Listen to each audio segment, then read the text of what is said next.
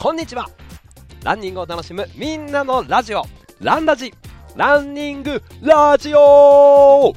日々のランニングをもっと楽しく同じ空の下で走るランニング仲間の皆さんとつながっていく番組です。走りながらもちろんウォーキングしながら家事をしながらお仕事の合間そしてちょっとお出かけの移動中にぜひお付き合いください。今日もナイスラン。お届けするのはハーシュル MC 岡田匠です。ランラジ49キロ突入です。今回もよろしくお願いいたします。ランニング大会や企業の発表会などイベントで MC をしたり YouTube はラントリップチャンネル虎ノ門トライアスロンチャンネルで情報をお届けしたり音声配信ランニングアプリライブラン。生放送です。ライブランでトレーナーをしたり FM 品川というラジオ局でパーソナリティしたりしております。喋ってます。走ってます。よろしくお願いします。届けていきたいと思います。今回はですね練習を続けるコツこんなテーマでお話をしていこうと思います。いろいろあるとは思うんですが、えー、私匠的にあこれって大事だななんてちょっと今週改めて思ったことを紹介したいと思います。あの土曜日のライブランの中でもお話をしたことを、まあ、ちょっと残しておきたいななんて思いましてこのテーマでお話をしていきたいと思います。あの聞いたことがあるという方もいるかもしれませんね。なのではい。ということであと皆さんから頂いた自分を鼓舞する言葉、えー、前回に引き続き紹介をしていきます。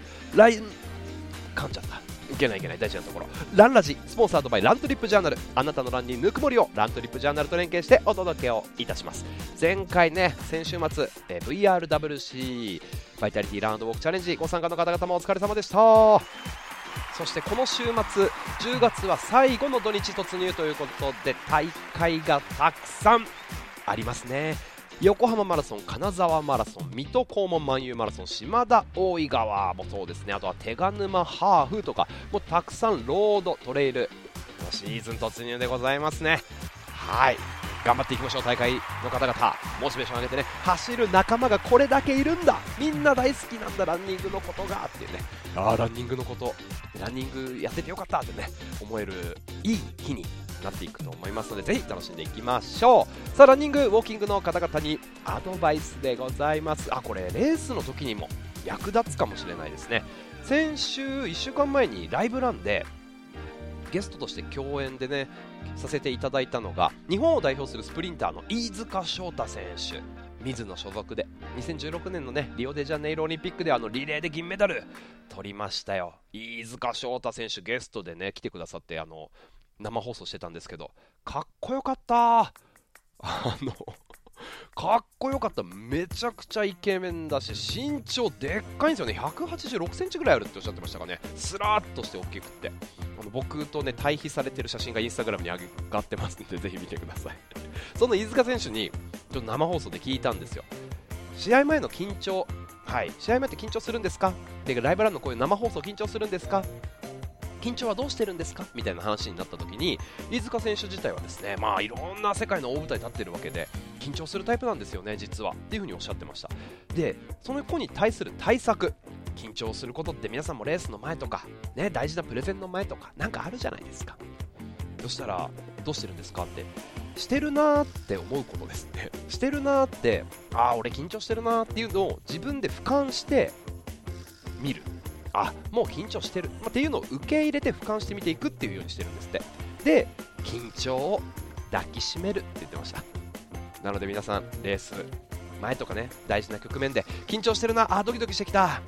緊張を抱きしめてください。むぎゅあ俺緊張してんなもう顔引きつっちゃってんじゃんみたいな それを冷静に俯瞰していくということでね、ぜひやってみてください。あの、飯塚翔太選手からいろんなアドバイスをいただいたので、このランラジでもシェアをしていこうと思ってます。はい。緊張とうまくつけていきましょう。さあ、そしてね、ちょっとね、告知をいくつかしたいんですが、えランラジの T シャツが10月の26日ぐらいかな、今週届いたと思います。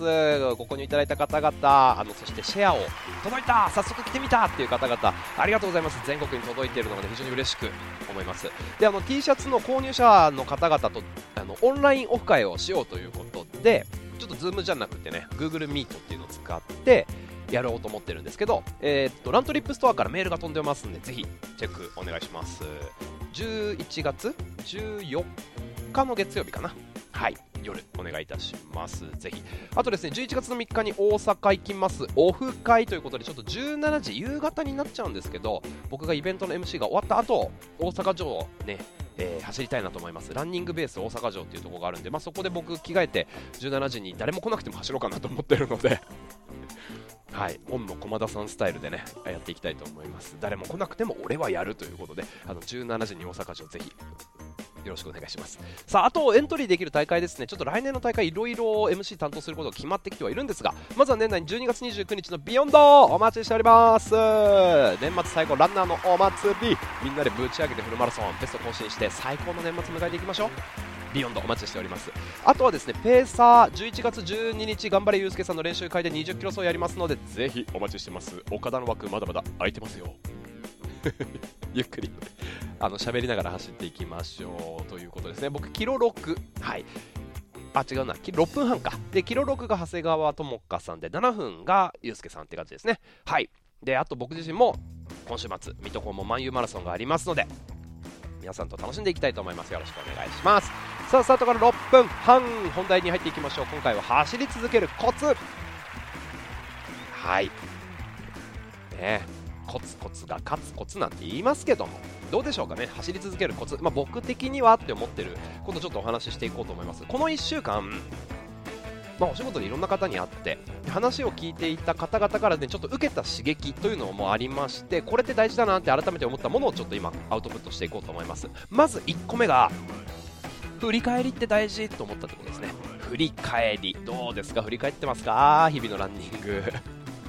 あのー、この先ほど言った飯塚翔太選手もね言ってたんですね。練習日誌あのやっぱりつけてるっていうこと、まあ、今日やったことできたことこれを言語化するアウトプットすると。で、まあ、ノートに書くっていう風にするのがいいかなっていうことだったんですけど、まあ、言葉に出す今日これやってこれが良かったなとかって自分でね言葉に出すっていうことでもいいんじゃないかなっていうふうにおっしゃってましたね。そう振り返ることで次につながっていくっていうようなお話を飯塚翔太選手もされてて、まあ、それこそやっぱりトップアスリート飯塚翔太選手もそうですしね。いわゆるこの練習日誌っていうところだとサッカーの本田圭佑さんとかも有名だったりしますけどやっぱりこういうプロのアスリートの方々って練習日誌自分の中でつけてるんだろうななんて思いました。まあまあプロねあのトップアスリートとはちょっと違いますけど、まあ、とは言ってもどうでしょう？振り返り、うん、っていう話もあり、まあ、僕自身もですね今週ちょっと仕事終わりで川崎駅をふらっとね歩いてたらあのちょっと文具店が目に目がいって文房具店にねもう入ったらですね10月始まりのね2023年の手帳がもう売ってるわけですよいっぱい。ブワーって。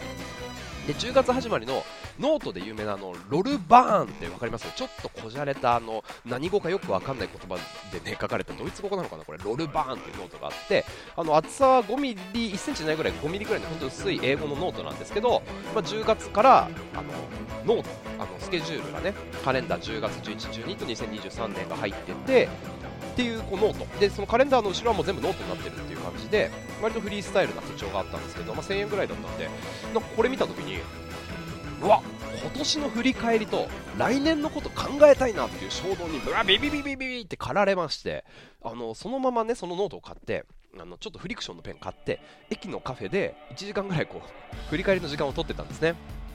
これがね結構すごい良かったですね。なんか謎に来た衝動だったんですけど今年の振り返り。と、まあ、現状の整理、まあ、どんな状況に今なってるのか。で今年、まあ、10ヶ月経ってねどんな変化が今年あったのかみたいなところをこう書き出していったんですね。でその上で次どうしたいのか、まあ、来年どんなことをしていきたいのかっていうので、まあ、来年のテーマみたいなのを書いたりねしてみました。えちなみに2023年片手を開けて新しいものをつかむっていうテーマをね書いてますね。まこれどんどん変わっていくかもしれないですけど。とりあえずもうなんかもう殴り書きでもいいし、まあ後で書き直せばいいからとりあえず思ったこと書いてみようと思っていっぱいもう1時間でブーって書き出したっていう感じなんですけどね。はい。やってみました。あのすごくね気持ちが良かったっていうことなんですけど、まあ、そういうものを書き出したんですがこのノートに1個特徴があって左見開きにすると左に、例えば10月のカレンダーがマス目になってて左ん？右側が、えっとね、縦に1から1日から31日まで縦にベーって日付が入っていて横に4マス。あのマス目がついてるんですね。これ何かっていうと、まあ、1日から31日まで、まあ、ガントチャートっていう形式らしいんですけど、プロジェクトの管理とか、自分のね、例えばランニングの走った距離のメモとか、体重のチェックとか、まあ、その日の情報を各項目ごとに整理できるような感じで分かれてるシートがついてるんですね。なので、左にカレンダー、右にそのシートっていうような形で2つカレンダーがついているっていうのが見開きになっていて、でこれをちょっとですね、まあ、10月を振り返ってみようと思って MC の仕事こんなことがあったと。でその後隣のマスに項目としてランニングどれくらい走ったのかっていう項目と、まあ、どんな練習したのかね。この日はジョグこの日はスピードトレーニングこの日はこの日はレガシーハーフを走ったとか、まあ、ミッドのフルマラソンを30日に走るよとかってこうスケジュール書いてで隣に睡眠と食事入れてみたんですよ。でまあ睡眠を覚えてる限り睡眠時間を書いてみてうわ週末の睡眠時間少ないなとかね振り返ってみたり。であとは隣に食事の、ね、欄を設けて。で食事何を食べたかなってあんま覚えてなかったのでアルコールを飲んだか飲み会があったかとかっていうのを覚えてる限り書いていったんです。そしたらねちょっと思ってたよりアルコールの頻度が高くてですね道理で体重たいななんて思ったんですけどあのランニングの頻度よりねアルコールの頻度の方が高かったんです。お疲れ乾杯!ってやってたんですよ。1人だろうが何人だろうがね。いややってんなと思ってそれは体重たいわと思いましたね。こういう振り返りって大事だななんてね思ってね。でその横の隣にはあの誰と会ったかとか学び？どんなことを学んだかとかっていうのをあの書いたりしてました。誰々と会ったとかそれこそだからえっとん？そう飯塚選手とみあのセッションであったよとかね、まあ、そういうのを書いたりしてみたんですけどあのすごくいいなと思いましたね。あの何かというとやっぱり自分自身が、まあ、そのアルコールが飲んでる日が多かったなっていうのをなんとなく体感では分かってるんですけど何ができて何ができなかったかどれくらいやってたんだっていうのを客観視できるってやっぱりすごいいいなって思いました。でこれはあのランニングにおいて言うとやっぱりアプリを使ってる方多いですよね。今月は月間走行距離どれくらいだったとかそういうのをアプリで管理されてる方も多いと思うし体重の管理とか、まあ、そういうのってアプリの方が便利だとは思うんですけどあの手帳の中で要はランニング以外食事とかねアルコールもそうですよね。仕事とかっていうのを、まあ、改めてこう書き出してみるっていうのはすごく自分の生活全体を客観視して振り返ることができたのでいいなと思いましたね。これをちょっと定期的にやっていこうかなというふうに僕自身も思いました、うん、でこれ実際にやってみてどう次に活かせるのかっていうと来月の走る頻度とか来月のちょっとメニューとかをちょっとあの重めにウェイトを置いてちょっと負荷を上げていこうかなっていう反省にもなりましたし、まあ、距離増やしたいなとか、まあ、アルコールはちょっと減らそうかなとかね。睡眠時間週末が少ないからその出っ込み出っ張り引っ込みをなくしていきたいなっていうちょっと睡眠の意識も変わったりするのですごいね改めて振り返りランニングだけじゃなく全体的なものって大事だなっていうふうに思いました。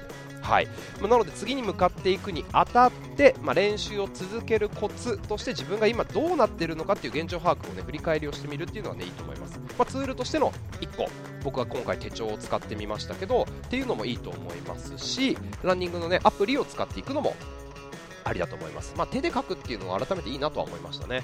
そうで、そういう中では、やっぱりね、皆さんが使ってる方多いですけど、ジャーナル、ラントリップのジャーナルっていうね、そのランダムの SNS 機能なんですけど、ある意味練習日誌ですよね。練習日誌兼あといろんな人のを見てると、まあ、今日これを食べたとかも上がってるんで日記？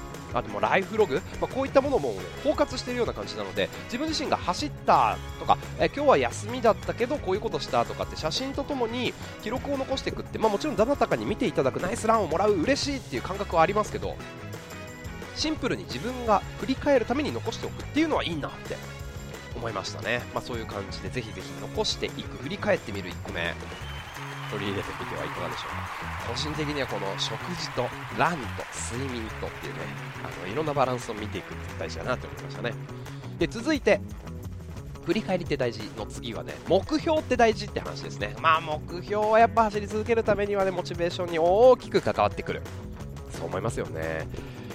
えっー、とですね僕自身実はその明日、まあ、その週末水戸黄門万有マラソンを走るという中で全然ねペースが定まってなかったんですね。なぜならもうベストが出せる状態ではないと分かっているので、まあ、2時間58分を切るベストで走れるっていう体じゃないなという状態じゃないなのでどんくらいのペースで決め走ろうかなって全然定まってなかったんです。目標がなかったんですよね、うん、でやっぱりいい大会っていうのを聞いてたので出たいエントリーして見たっていうだけだったので楽しめればいいかと思ってたんですけどいやでも実際どれくらいのペースで走ろうかななんてね。思ってた迷ってたんですよ。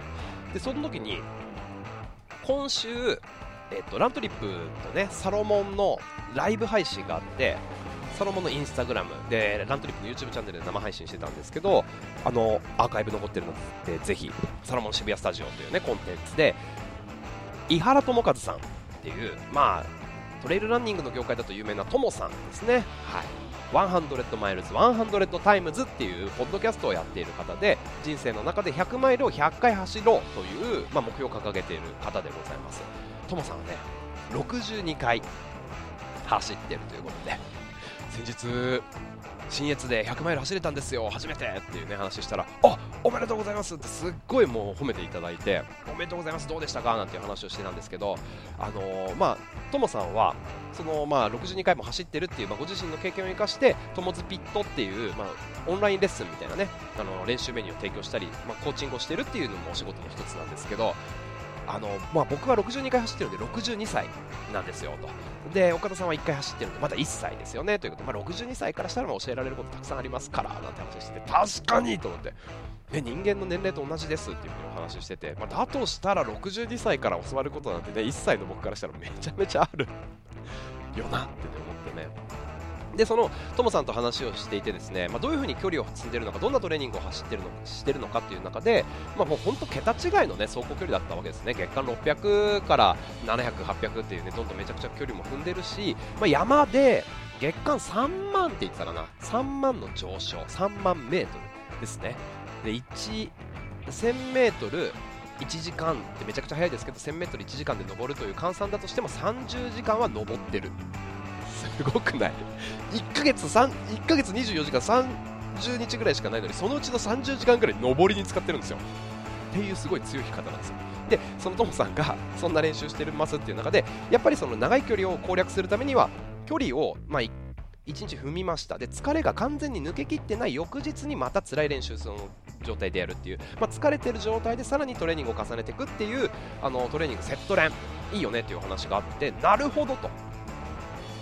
お話聞いててねそこで思ったわけですね僕自身も。いや目標がなかった水戸のねマラソン。あ僕自身の目標大きな目標は12月のタイの100マイルであのちゃんと完走するということなのでならばフルマラソンを中日にしてフルマラソンの前日にちゃんと走る。やったことないですよ。いつも調整しますから。フルマラソンの前にも走る。でフルマラソンも走る。フルマラソンの翌日もちゃんと走ると。もう3日連続なんだったらロング走しちゃおうかなみたいな感じでもうセット練習だと思ってトレーニングだと思ったらなんかすごいモチベーションが上がったんですよね。はい。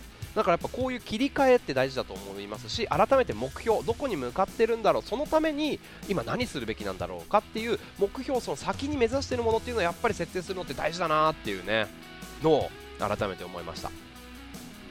ちなみにこのともさんはレースの予定を聞いたらですねもう本当にうまくいったらそのレース当選したらとかっていうのも含めると俺も来年の10月ぐらいまでレースの予定バババババババババババって100マイルを中心に入ってるわけですよすごいと思ってで100マイルの予定そんだけ埋まっててえ年間の勝負レースって集中できるの何本ぐらいですかって聞いたら2本ぐらいかなって言ってたんですよそんな入ってるのにみたいなまあ、100マイルで成果を出すための100マイルが事前にあるみたいなことでねおっしゃってましたね。ちょっとちょっとまだよくわかんない。62歳が言ってることちょっとまだよくわかんないなって思ったんですけどでもやっぱりそういうトレーニングをやっぱ組み込んでいくレースの予定出たいレースやりたいことがびっしりでも1年足らないですね時間が。おっしゃってましたね。でもやっぱそれにはねやっぱ言葉もそうだしご自身のまとってる雰囲気とかやってることに対してやっぱりパワーがある。ってすごく感じました。なのでやっぱりここに行くぞこれをやりたいんだって思ってる方はやっぱりパワーがあるので続くってことですよね。目標。まあこの目標でやりたいことを出すっていうことだと思うんであのぜひ振り返りをねやってるあのノートとかメモにねやりたいことっていうのをもうそろそろね2023年の予定とかババババババって書いてってもいいと思うんで。そうパワー出していきましょうよ。的がないと矢は入れないんですよ。これ僕もいつも意識してるんですけどね。そう。弓矢を構えてあれ？すいません。ちょっとえ的どこっすか？すいません。これこの矢はどこへ打ったらいいんですか？なるじゃないですか。あそこですってね。自分で的を設定したらそのど真ん中にめがけてよっしゃ行くぞピュッパン。当たったよっしゃーってなるわけで。的を設定しないと達成感もないわけなんですよ。だから的をまずは作る。的がないと矢は入れないということでねしっかりと矢を入れるためにも的を用意しましょうということでございます。どうですか？あのこの週末的があるよっていう方いると思うんですよ。ハーフマラソン完走する。フルマラソン初めて出るんだよねとか。フルマラソンでサブ4がしたいっていうレースがあるという方はね的があるわけじゃないですか。でもよく考えてみてください。この今まで追っかけていた的がレース終わった後なくなるんですよ。ああどうしようどうしよう。次の的次の的ってなるんで。レースが終わるということはあのレース後に抜け殻になっちゃうっていう可能性もありますので走り続けるためにやりたいこと、えー、で次の的っていうのもねあのまた設定していく。これも大事なポイントですよね。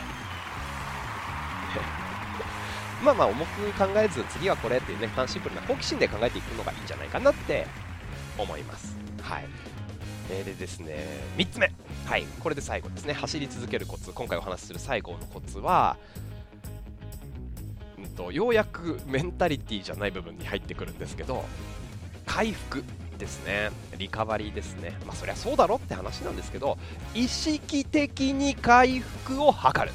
これが大事だなって思いました今週。意識的に回復を図るってドラえもんになんか出していただきたいところなんですがあのこれが大事。意識的にっていうのが大事。どうですか？僕もそうなんですけど。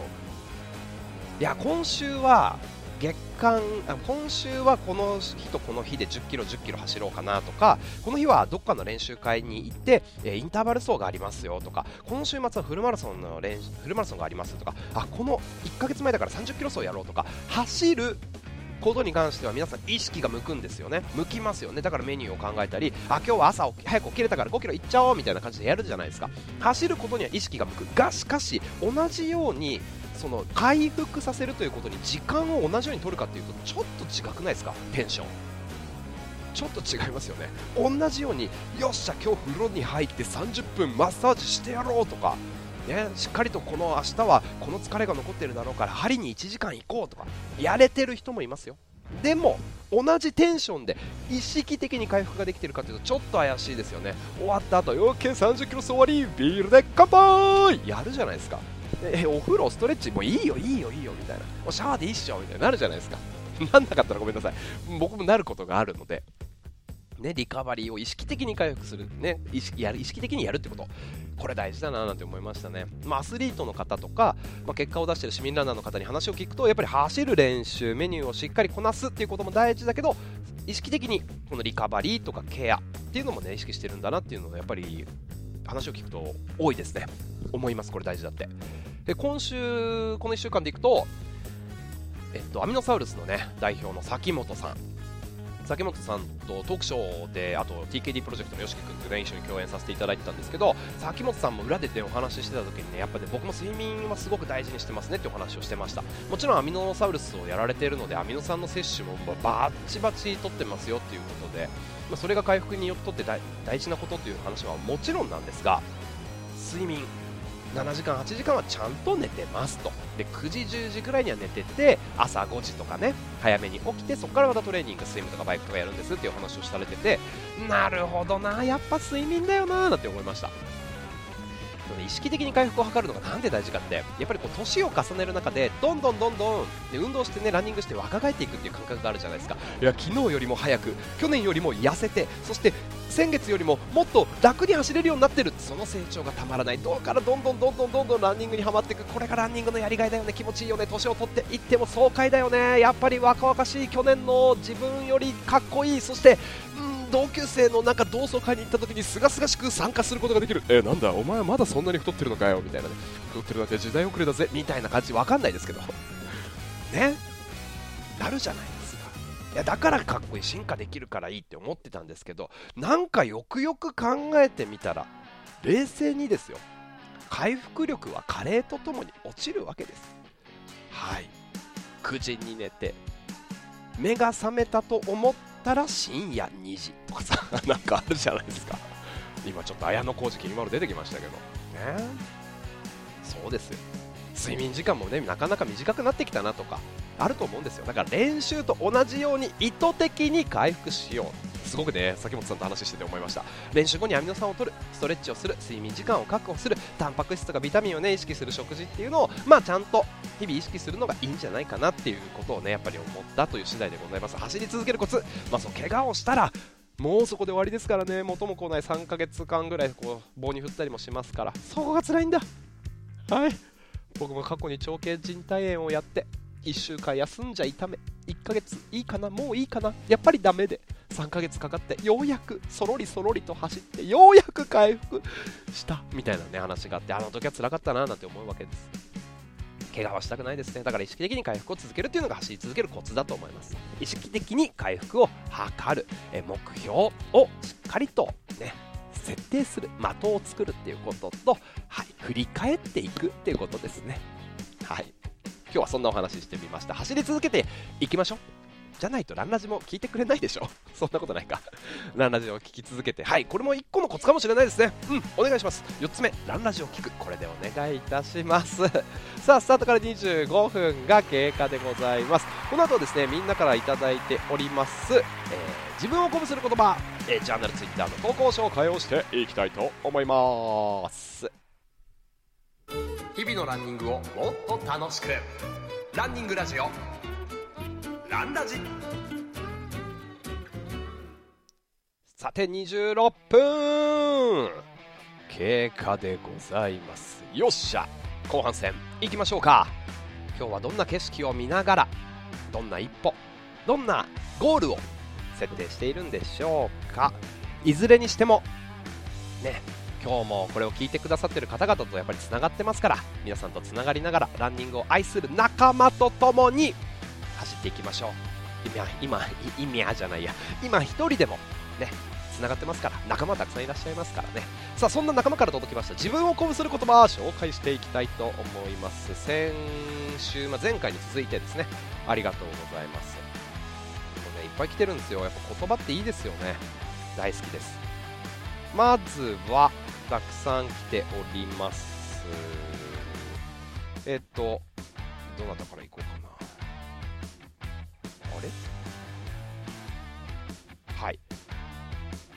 自分を鼓舞する言葉えー、ジャスミンさん、ありがとうございます。これ、ランラジハッシュタグついてないから、まだリスナーの方じゃないかもしれないですね。えー、なせばなる。なるほど。その日から自分を鼓舞する言葉として心の支えになってますということでね、えー、ナイスウォークでございます。なせばなる。間違いないですね。なさねばならぬ何事もと続くわけでございますね。確かに確かに。えー、っと、リカさん。はい。あ、これはね、聞いたっていうやつかな。今日も一日ナイスランという風に来ておりますが、お疲れ様でした。えー、音楽だけ流れ聴きながら走るとゆずの栄光の架け橋が流れた。いい曲ですよね、えー、夏から秋にかけて頑張って走ってきた。結果はともあれ乾燥第一に目指していこう。決して焦らず慌てず諦めずにということでねレース頑張ってきてください、えー、あとは真冬さん。あ匠さんの俺は誰だ？岡田匠だ使わせてもらいます名前変えて使ってくださいねお願いします 僕のその鼓舞する言葉っていうのねあの 2, 2個前の回かな？入れてますね。ぜひ聞いてみてください。あと、リエさん。横浜マラソンまであと7日というタイミングですね。24日か。えー、3年ぶりのリアル大会、それなりの練習もしていたつもりだけど不安しかない。昨日ご一緒したメンバーと自分を鼓舞する言葉が話題になり、かなり勇気をもらいました。いいですね。坂道バッチコーイ1、2、1、2って頑張りますと。えそれでも辛かったら自分私の自分を鼓舞する言葉自分を信じろで乗り切りたいと思います。いいですね。間違いないですね。自分を信じましょう。自分を自分が信じないでどうするんだ自分を自分が愛さないでどうするんだまずはそこからですよね。熱くなってきたぞ。29分です。さあさあさあ続いて、ね、投稿もありがとうございますチャリチャルさんミリネジさんえっ、と、はい。あ、チキさん、ありがとうございます。今日のお供も、ポッドキャストランラジ最新回ということで、ありがとうございます。ランラジ、お題の自分を鼓舞する言葉を聞いていると元気をもらいました。うん、いいですね。そんでそんで帰ってからプリンセス駅伝を見たよということで、やっぱこう元気がね、やっぱり皆さんの鼓舞する言葉ってそれぞれ届いてますよね。ありがとうございます。えー、あとは、あ、ノブさん、はい。自分を鼓舞する言葉っていうのがランラジのお題だったそうでということで思い起こしてみること。2019年の姫路城マラソン。残り5キロで足がかなり辛くなってきた時なんと高橋尚子さんがコースの真ん中に立ってハイタッチしてくれました。このまま行けばサブ4いけるよ。って声までかけてくれてそこから先は Q ちゃんがサブ4いけるって言ってくれた。ってずっと頭の中で唱えてました。Q ちゃん Q ちゃんがサボいけるよって言ってくれた。結果的に滑り込み3時間59分でゴール。すごい。かなり鼓舞する言葉になったかと思います。いやー素晴らしいですね。やっぱ Q ちゃんの力すごいな。うん。普段は LSD などでしんどくなった時は頭を無にするつもりで歩数をカウントしてることが多いと。あこれもまた面白いですね。3万5229と。か すごいえっと続きましてえっとシンシンさんありがとうございます。えー、ランラジのお題自分を鼓舞する言葉。いつかの湘南国際マラソンでちょうどきつくなる30キロあたりで上りを持って沿道で応援している方がいました。その上りには1212一歩一歩進めば必ずゴールは見えてくると書いてあるのを見て足が動かない最後の数キロは1212とつぶやきながら一歩一歩進んでゴールしました。なるほど。来週は大きな大会が各地で開催されますが辛い時はこの言葉を思い出してほしい。1212ですね。うん。これあれですかね。シンシンさんがリエさんに紹介したのかな。かもしれないですね。うん。続いて佐田さん。ランラジのお題自分を鼓舞する言葉。マラソン前に私は体調を整えるため禁酒をします。なるほど。こういう方多いですよね。レース後半に辛くなったら心の中でつぶやきます。何のために禁酒したんだ。終わったらビールが飲めるんだぞ。これで辛い。35キロ付近を乗り切ります。酒好きだからできることかも。ね。確かにね。スラムダンクだと親父の栄光時代はいつだよ。俺は今だよ。はい、俺は今なんだよね。が一番鼓舞されます。で桜木花道が言った言葉ですね。バスケね始めてたった3ヶ月の桜木花道が言うんですよ。安西先生にね。いやでもこのビールね何のために禁酒したんだ。行くぞ。そういうことです。禁酒してる方々レースの当日頑張っていきましょう。あこれか。剛さん。なるほど。先週の東京レガシーハーフマラソンでの話終盤に待ってる上り坂が見えてきた気分見えてきて気分が慣れてきた時に沿道で「坂バッチコーイ!」と書かれた応援ボードを発見、え、そういえばリトルリーグで野球をやっていた時は外野手で守備の時に「バッチコーイ!」って言ってたなと思いにふけりつつもそもそも坂バッチコーイってどういう意味なんだと考え始めたらもうこれが完全に笑いのツボ直撃一気に変なテンションのスイッチが入って「バッチコーイ!」と叫びながら坂に突入、え、そのまま勢いが止まらず国立競技場まで一気に駆け抜けてしまったということでいいですねまさに坂まさか坂バッチコイでこんなに鼓舞されるという予想もしてなかったけどこれからはしんどい場面になったらバッチコイで切り抜けられそうな気がする。横浜マラソンバッチコイ来ております。頑張っていきましょう。バッチコイですね、本当に。うん、ちょっとよくわかんない言葉かもしれませんけれども、このバッチコイもだからリエさんにね、こうやって伝わったんじゃないかななんて思いますけどね、想像ができますけど。えー、っと、周平さん、いや、バッチコイもいいですけどね、あ、ズバリ、はい、自分を鼓舞する言葉。きついけど辛いんじゃない。はあ。ここ最近では10月2日に参加した竜王スカイランで感じたことです。スカイランをちゃんと知らずに参加したこともあり激坂が続く山道をひたすら登り続けるのは本当に苦しいものでした。傾斜 40%40 あ 40, 度か。40度すごいな。ええ本当に？近くにもなるコースはもはや壁。這いつくばりながら登っていった時にはマジで滑り落ちていくかと思いましたとね。その時に考えていたことがめっちゃきついけど辛いんじゃないこの非日常を楽しまずにはいられないという気持ち。トレラン大会では特にこのマインドが強く働きます。いやそうですね。個人的にはどんなことも好きどんなこともきついが辛いに変わった時は本当にダメな時かなと思って取り組んでいますということでね。いいですね。きついけど辛いんじゃないんだよね。この違いあるよね。確かにきつい。今。俺の足はもう棒かもしれない。いや気のせいだ。でもこれ辛いのか？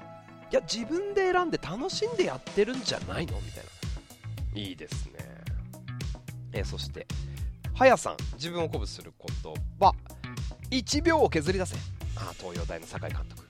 諦めたらそこで試合終了ですよ。安西先生。なるほどね。でおまけに最後に持っていけるのは愛情であふれた思い出だけだというスティーブ・ジョブズの言葉。へえかっこいい。ガチランナーではありませんがゆるゆるランナーなりにあとちょっと頑張ろうという時に思い出せたり思い出せなかったりと。いいですね。でもやっぱりこの安西先生のね諦めたらそこで試合終了ですよ。は本当に名言ですよね。何でもそうじゃないですか。まあマラソンもそうランニングもそう仕事もそうプライベートもそう何でもそう人生そのものもそうですけどね。諦めたら終わります。終われるとも言ってもいいかもしれないですね。よし終わりにしようって言って諦めればいいだけなんで。ただ諦めないっていうのがね成功する唯一の方法かもしれないですね。深くなってきたぜ。DSK さん自分を鼓舞する言葉ランラジのお題である自分を鼓舞する言葉は明日やろうはバカ野郎です。うん。これは15年くらい前に放送されてたプロポーズ大作戦。ああ長澤まさみのやつだ。というドラマの名言です。え？違う？そうだよね。えっ、ー、と明日何が起こるかわからない。後悔しないためには今すぐ行動に移すことが大切といった意味があります。面倒なことや辛いこと後回しにしたいことがあった時はよくこの言葉を思い出して自分を鼓舞していきますよ。ということで明日やろうはバカ野郎。いや語呂がいいよねこれね。えそして噛む猫さん。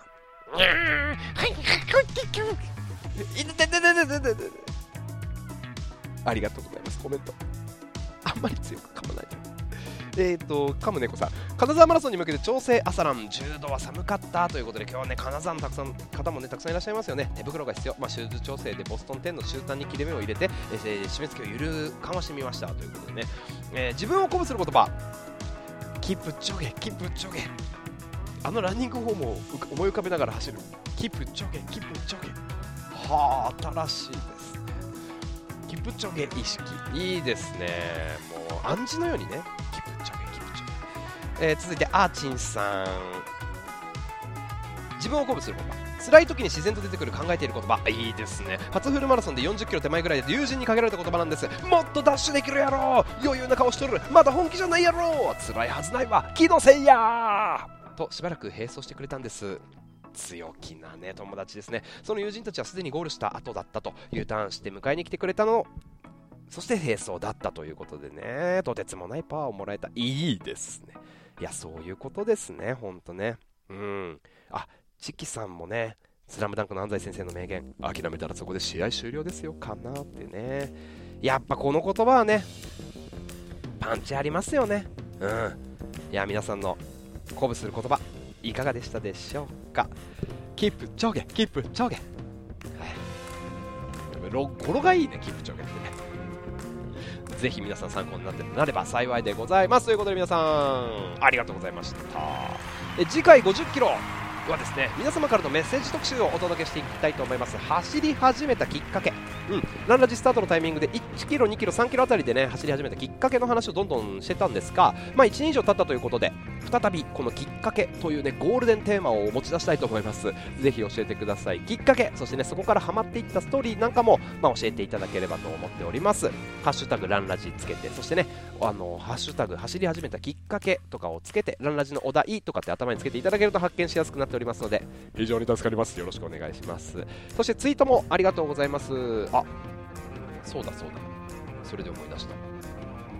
あそうそうそうありがとうございました。で信行さんツイッターでねはい。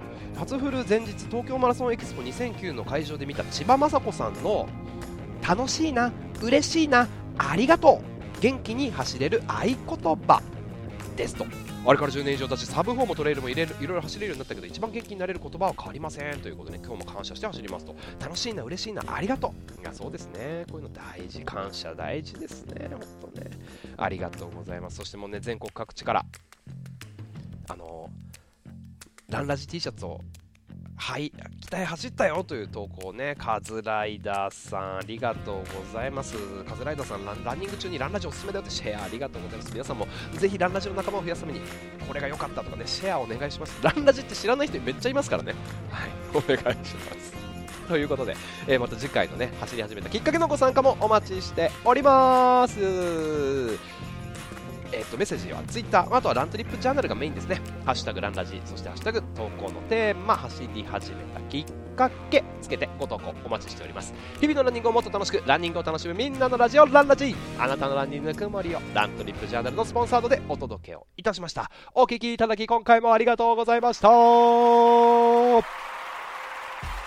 同じ空の下それぞれいろんな場所で走る皆さんとどんどんつながっていきたいと思いますのでまた聞いてください。フルマラソンハーフマラソン。いろんなレースもありますよ。レース出ない方もいると思います。日々のランニング一歩一歩の成長。全部最高ですよね。今日もナイスラン！お届けしたのは走る MC 岡田匠でした。それではまた次の放送でお会いしましょう。バイバイ。